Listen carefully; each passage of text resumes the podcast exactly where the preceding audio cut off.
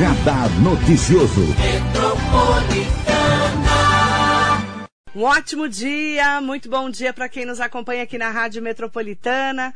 Muito bom dia para quem está conosco já no Facebook. Bom dia para quem está no Instagram, no nosso YouTube também. Hoje é dia 11 de março de 2021. Nesse mês da mulher, nós estamos trazendo convidadas muito especiais aqui na Rádio Metropolitana para falarmos de empreendedorismo feminino, dessas mulheres, né, que são mulheres que todos os dias acordam para ser mães, esposas, trabalhadoras, empreendedoras. E hoje com essa série de destaque, nós temos a honra de receber aqui a nossa querida Débora Lapique, ela que é, além de empresária, é diretora do Conselho Feminino Empresarial Concef da Associação Comercial de Mogi, também diretora de eventos à Frente Empresarial de Itacoaxetuba, que é a FEMP. Bom dia, Débora, é um prazer te receber. Bom dia, espero que todos estejam bem, que os seus entes queridos estejam gozando de uma boa saúde. Obrigada pelo convite, Marilei. A honra e o prazer é meu de estar aqui com você. Débora, nós estamos aí um ano de pandemia do novo coronavírus. A gente sabe que é, algumas empresas tiveram que fechar as portas, outras conseguiram se manter trabalhando, mas são tempos difíceis em que o empreendedorismo precisa cada vez mais se reinventar. Como é que está sendo para você esse enfrentamento?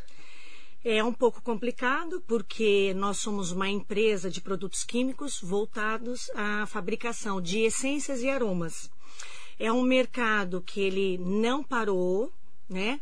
É, mas nós tivemos muitos problemas de vários empresários de 30 anos que infelizmente fecharam as portas.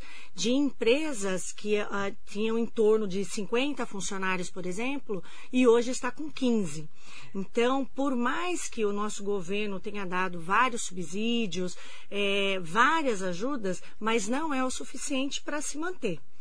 Então, nós também nos arranjamos, estamos trabalhando, é, dando todo o suporte que nós podemos dar, principalmente para os clientes, mas infelizmente ainda continua complicado. Agora, conta um pouquinho da sua história, né? A sua história entre Mogi e Itaquaquecetuba, como tudo começou. Conta um pouquinho da sua trajetória. Então, as nossas empresas é, completaram 33 anos, né? É, nós começamos é, em São Paulo, então foi uma história assim bem rápida que iniciou-se pelo Carlos. Ah, alugamos uma sala que já tinha, que a sala já era alugada e o Carlos trabalhava sozinho. Carlos então, é o seu marido. Meu esposo, né? É, o Lapique. É o Lapique. E ele adora contar essa história, eu acho muito importante, porque ele tinha um banquinho para sentar e a mesa era uma caixa de laranja. Telefone a gente alugava também desse próprio escritório. Então, e aconteceram coisas infinitas, né? Assim, e depois de um ano nós fizemos a nossa primeira venda, que esse cliente continua conosco até hoje. Nossa. Então foi um, muita luta, né? Nós ficamos em São Paulo durante uns dois, três anos e do nada encontramos Itacoaxetuba. Como então, que você achou Itaquá? A, a, nós tivemos um problema na CETESB, porque nós estávamos numa zona na Moca e como nós fazíamos essências, um dia começaram a reclamar do cheiro, ah. porque era eucalipto. Então, enquanto nós achávamos que não ia ter problema, teve problema por causa de eucalipto usado ah. para sauna. E aí a CETESB foi atrás de nós. Olha, esse cheiro está incomodando. Então, vamos procurar um lugar. Ah. E saímos procurando. E como todos nós somos daqui de Mogi, nós queríamos procurar algo aqui. Uhum. Procuramos em Mogi, só que na época era tudo muito caro. Nós não tínhamos essa condição de alocar nada. E achamos Itacoaxetuba num passeio. Fomos passeando, passeando, entrando, na, entrando nas cidades daqui por Suzano. Achamos Itaquá, a imobiliária, locamos. E não saímos mais de lá. Então a Petit Marie se iniciou por lá. Ah, depois nós temos o grupo Lapiendros, né, que hoje nós somos chamados de grupo Lapic. Nós vamos assumir a identidade da nossa família, do ah, nosso grupo, do nome, né? né? Do nome. E ficamos em Itaquá. 30 Surgiu anos. 30 anos. A Lapiendros, na realidade, que cuida de aromas, iniciou em Mogi das Cruzes. Uhum. Nós começamos, ficamos aqui três anos, montamos até uma loja de produto final na Deodato, é a minha sogra que tomava conta. Uhum. E depois crescemos, graças a Deus, e fomos para Itaquá. Então hoje o nosso grupo fica em Itaquaquecetuba, 30 Então você anos. tem essa ligação de Suzano, de Mogi com Itaquá. Sim. E é importante também falar, né, da geração de emprego, das famílias.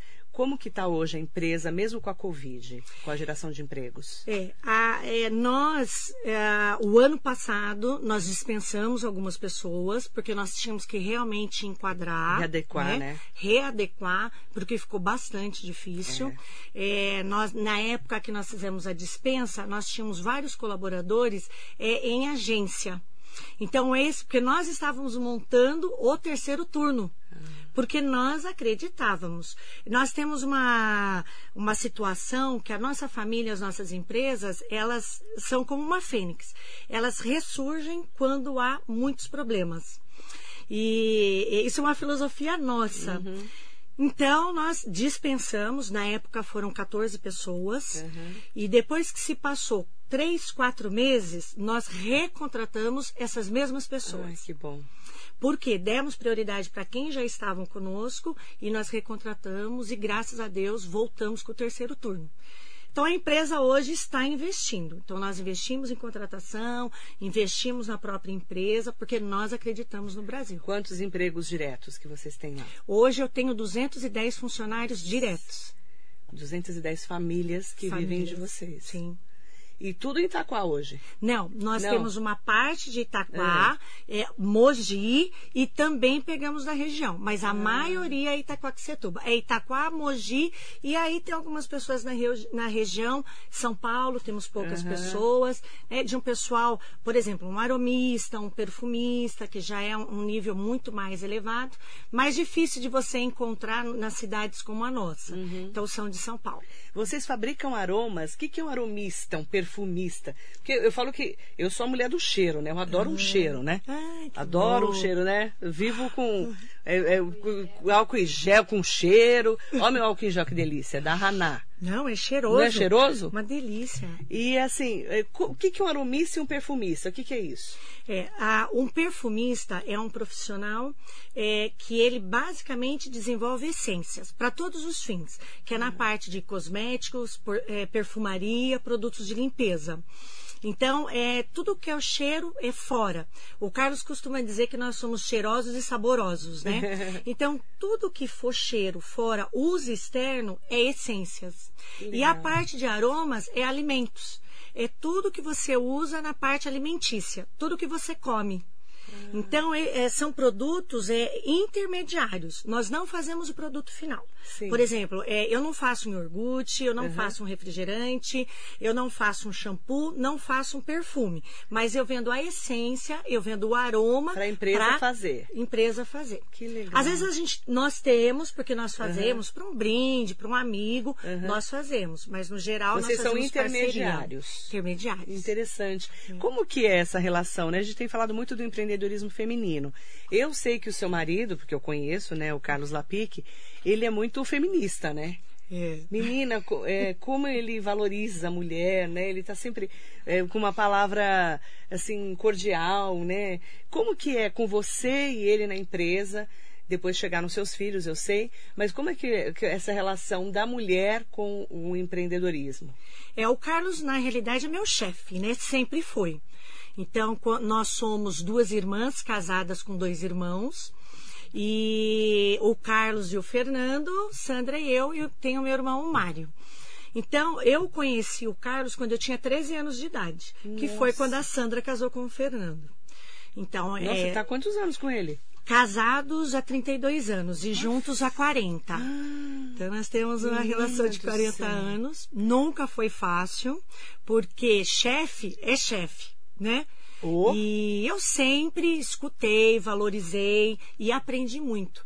Porque quando nós casamos, eu tinha 21 anos. Era aquela fase, né, Marilei? A gente hum. não sabia nada de sexo, nem de homem, é, nada com nada, né? A, a, a nossa nossos, geração é assim, né? É. A, os nossos pais não nos deram é.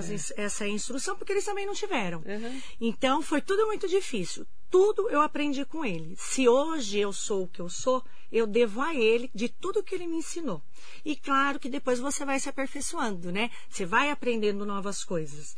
E, e ele é um homem que eu falo para ele: bem, você é meu lado feminino. Porque eu sou muito bruta e você é uma pessoa muito especial. Então ele tem um lado feminino ele bem, é, eu, bem eu, legal. Interessante, que eu nunca assim, sentei para conversar com ele. Mas eu, eu penso, eu vejo que ele é tão assim, delicado uh, como pessoa, eu falo. Sim. Né? É interessante isso. É difícil você ver homens assim, né? Na é, idade dele. Ele dá esse valor né, é, é, para a mulher, não todo, para os homens também, mas ele, graças a Deus, ele parte de um princípio que a mulher é um todo. Que se não fosse a mulher, os homens não existiriam. E eu falo para ele assim, não, é o inverso. Uhum. Se não fosse a mulher, o mundo não existiria. Porque é, duas pessoas, né? Tem que ser duas pessoas para nascer um ser. É. Então ele tem um aspecto assim bem diferenciado. Graças a Deus. Mas nós dois brigamos muito, muito. Meu Deus do céu. Mas eu sempre, é, como eu fui criada é, é, da seguinte maneira, mulher, minha mãe sempre criou assim. Ela não conheceu meu pai quando ela casou. Ela conheceu meu pai dia, dias antes de se casar, porque ele era de Minas e ela de Mogi. Então eles casaram, foi casamento arranjado, porque o meu avô, ele tinha açougue, o meu pai mexia com gado, né? E era empregado, não era dono, meu pai. E se conheceram, ele apresentou minha mãe, arrumou, arranjou o casamento, casou, foi embora. Então a minha mãe sempre passou que mulher é para cuidar da casa do marido e dos filhos. E homem é que tem que sustentar a casa. Então a minha mãe sempre falou isso: não sustentar. O homem é que tem que cuidar da casa, da mulher e dos filhos, claro, no seu sustento. Uhum. E eu fui criada nesse lado, sempre o exemplo da minha mãe. Porque minha mãe era analfabeta, naquela época não estudava, ela tinha até a terceira série. E o meu pai, quando morreu, minha mãe era muito jovem, ela tinha 35 anos. Nossa. Naquela época tinha muita doença de Chagas. Então, meu pai trabalhava na roça, nós morávamos na roça. Então, ele faleceu, né? E nós viemos para Mogi morar com meu avô, que é o pai, né? Pai da minha uhum. mãe. E ali, a minha mãe aprendeu a ler, aprendeu a escrever. Eu, a, eu costumo dizer que se não fosse a humanidade das pessoas, a minha mãe jamais teria sido uma mulher de exemplo para minha família. Porque ela aprendeu tudo isso ela foi trabalhar como enfermeira. A, o hospital, que é a Santa Casa de Mogi e a Santa Casa de Suzano, ajudaram a minha mãe em tudo tudo, tudo, tudo, Nossa, tudo. Até ler, escrever tudo. Tudo, tudo. Deram bastante suporte para minha que mãe legal. até ela ser chefe do centro cirúrgico da Santa Casa de Suzano, Olha. que foi quando depois que ela ficou doente, aos 55 anos, uhum. ela se aposentou e saiu. Então, depois dos 35 anos, quando seu pai morreu, a sua mãe virou uma referência para vocês. Sim, muito o, grande. Mas vê, vê a força muito. que ela teve, né? Sim. De criar os filhos sem pai, né? Oito filhos, né? É, eu, eu já tive irmãos bagunceiros, mas ela sempre foi firme, forte, sempre foi enérgica. E é um orgulho, né? Uhum. Gente, nós éramos muito safados, é muito bagunceiros. Minha mãe dava uns tapas em nós, batia mesmo. Então eu sempre falei: olha, ela tá certíssima.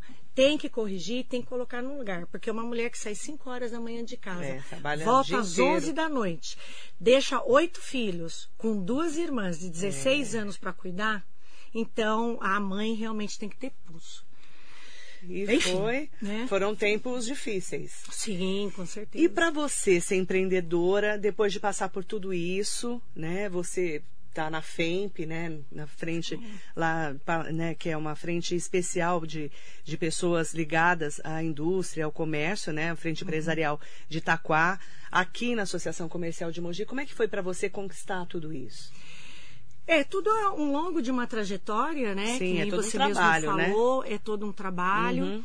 É, nós buscamos sempre a, a, melhoria, né? Então nós uhum. estamos em Itaquá, lá em Itaquá você vai conhecendo os empresários, vai conhecendo as pessoas, a FEMP ela faz um bom trabalho, é, nos aprofundamos mais nessa área com a frente empresarial, quando o Carlos conheceu os presidentes na época, uhum. foi participar e eu, consecu consequentemente, acabei indo junto. Uhum. Então, ele foi presidente, né, já há duas gestões, e nisso eu acabei é, me engajando, né, em todas as coisas que ele fazia lá e em tudo que pudesse fazer por Itaquá.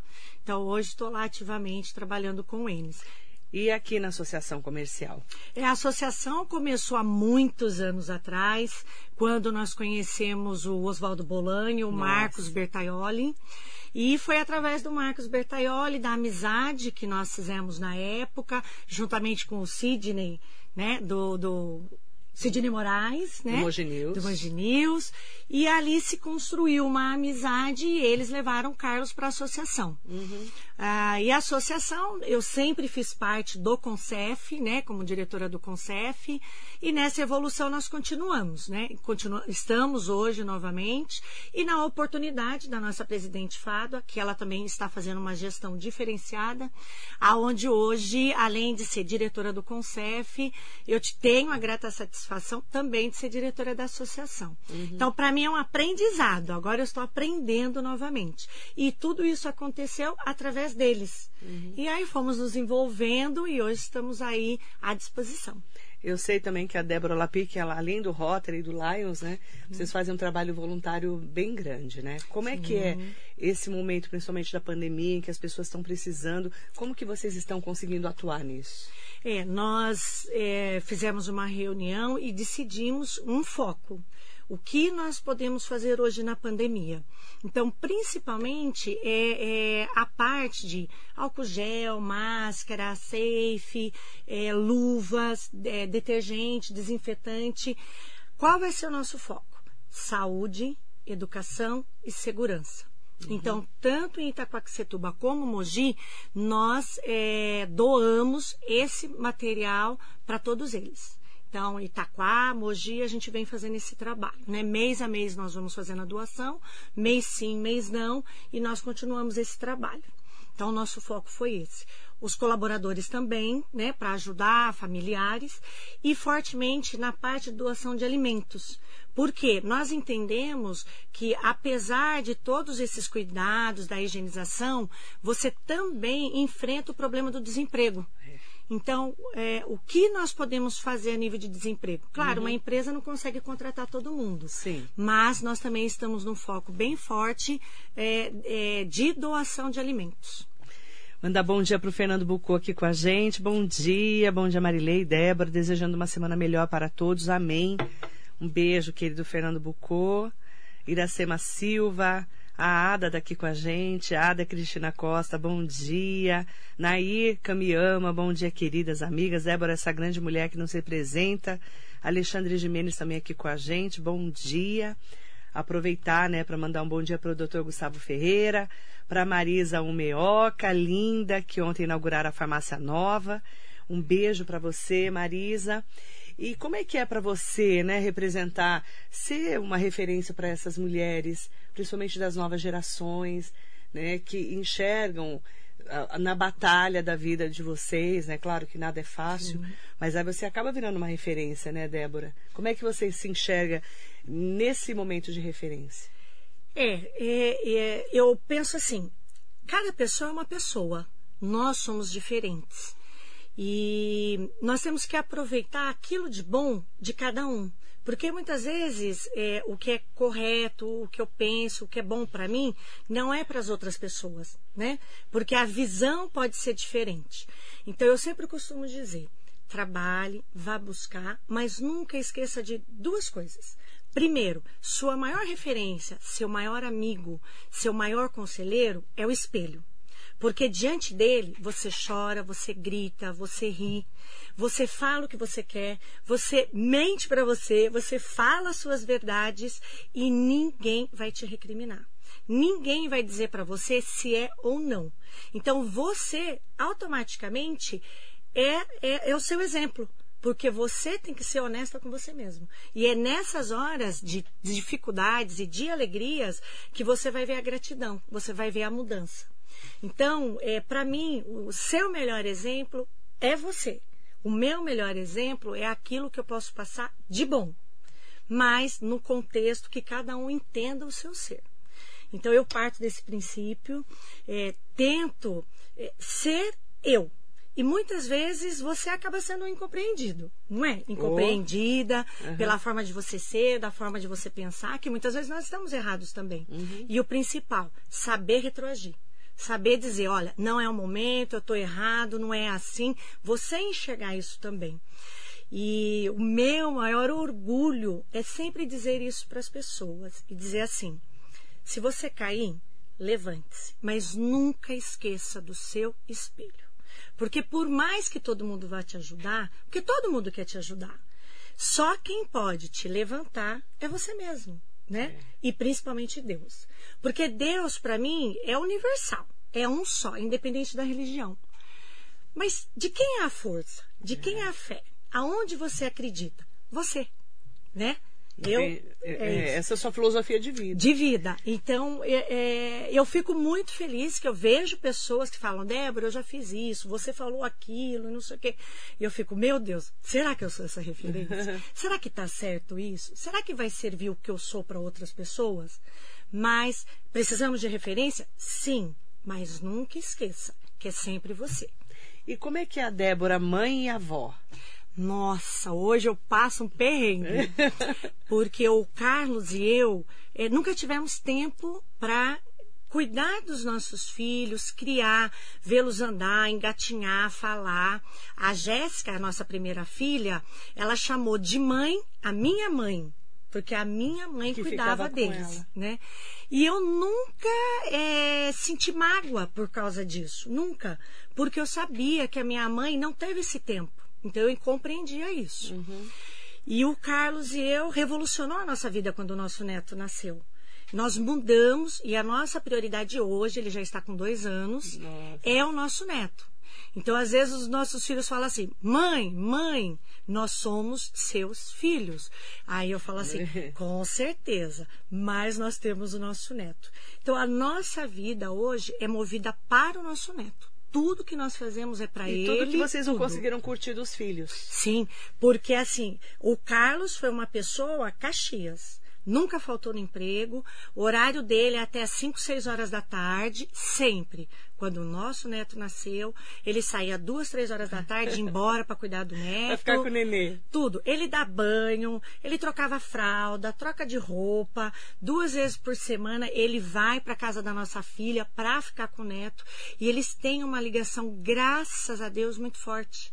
E a nossa vida mudou. E para mim também. Ah, um exemplo, né? Uhum. Hoje tem uma festa. Ah, nós vamos uhum. na festa, vamos ficar com o neto. Ficar com o neto. Então, fazem dois anos e meio que a nossa vida é o nosso neto.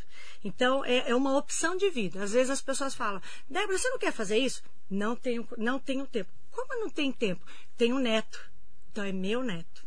Né? Mas é interessante, né? Porque você está curtindo o que você não curtiu lá atrás. Né? Com certeza. É, e fazendo que... tudo de errado também. A Jéssica corrige, meu gerro corrige. Mas vamos Todo mundo fala que se eu não posso falar porque eu não, né, não vou ser avó pelo se tudo correr bem vai demorar bastante porque minhas filhas são pequenas, né? Mas assim, você teve filho muito mais nova. Mas assim, eu, as pessoas falam muito que é, ser vó é ser uma mãe sem responsabilidade de criar. É. Não é? Porque você não vai da educação, assim, ai, não pode isso, não pode aquilo. Eu disse que vó e vô deixa tudo. Não é? Não é verdade? É meio isso? Eu, não, depende. Eu sou uma avó chata. Você é uma avó brava? Sou. Eu, eu converso, eu explico. E, e as crianças, elas entendem. Sim. Porque o meu neto já tem birra da avó. Porque quando eu falo para ele, se de repente ele joga alguma coisa no chão, eu explico. Olha, não pode, jogou, vamos pegar. Os pais às vezes olham torto. O Carlos deixa ele fazer o que ele quer. O Carlos é um absurdo. É um barato, né, é. né, gente? E, e, eu, eu falo, né? E às vezes ele olha feio para mim, não fala comigo, não quer conversar, passa longe. E eu choro, né? Choro. E eu falo, ah, eu não quero saber tem que fazer. Mas enfim, mas é, é tudo, né? A vida é tudo, né? Uma nova geração na sua vida, não há renovação da né? vida. Né? Muito, renovação muito, muito. Qual que é a mensagem que a Débora deixa para as mulheres esse mês da mulher, para as pessoas que muitas vezes precisam de uma palavra amiga nesse momento de pandemia, um ano de pandemia? que, que você deixa de mensagem? É compreensão, ouvir, escutar. Porque muitas vezes é, o meu problema não é igual ao seu, Marilei. E de repente eu vou conversar com você porque eu quero ser ouvida. Eu não quero que ninguém fale para mim, olha, faça isso, faça aquilo, vá por esse caminho. Não, eu quero ser ouvida. Então nós temos que ter mais paz, mais compreensão e ouvir. Porque às vezes nós começamos a dizer assim: ah, eu estou com um problema no meu emprego. Pede a conta, fala com o seu chefe, tenta mudar, faz isso. Mas não é isso que eu quero ouvir. Eu só quero falar. Sabe, eu estou fazendo isso, isso, isso, eu não sei se está certo. Então, acho que falta mais ouvir. Então, ouçam mais. Tenham mais paciência, tenham mais paz no coração. Não só pela pandemia, mas é sempre assim. E se você precisar de ajuda, psicólogo, psiquiatra, não são monstros, são pessoas que vão te ouvir também. Então, procure ajuda quando você precisar. Muitas vezes as pessoas dizem assim: ó, você está precisando de ajuda e você não ouve, você não enxerga. Vá atrás do seu melhor amigo, seu espelho. Então, o que eu quero dizer a vocês: busquem seu espaço, mas sempre sabendo que o espaço já é seu. Você já brilha no sol. Então, um grande beijo a todas vocês e que Deus abençoe com muita saúde a todas. Obrigada, viu, querida? É. Prazer te receber. No mês da mulher, Mulheres Especiais, Débora Lapica, nossa convidada especial de hoje. Mandar um beijo para todas as meninas né, do Concef, da Associação Comercial que estão assistindo a gente. Um ótimo dia para vocês. Beijo especial na Débora Lapique e em todos que estão nos acompanhando. Bom dia.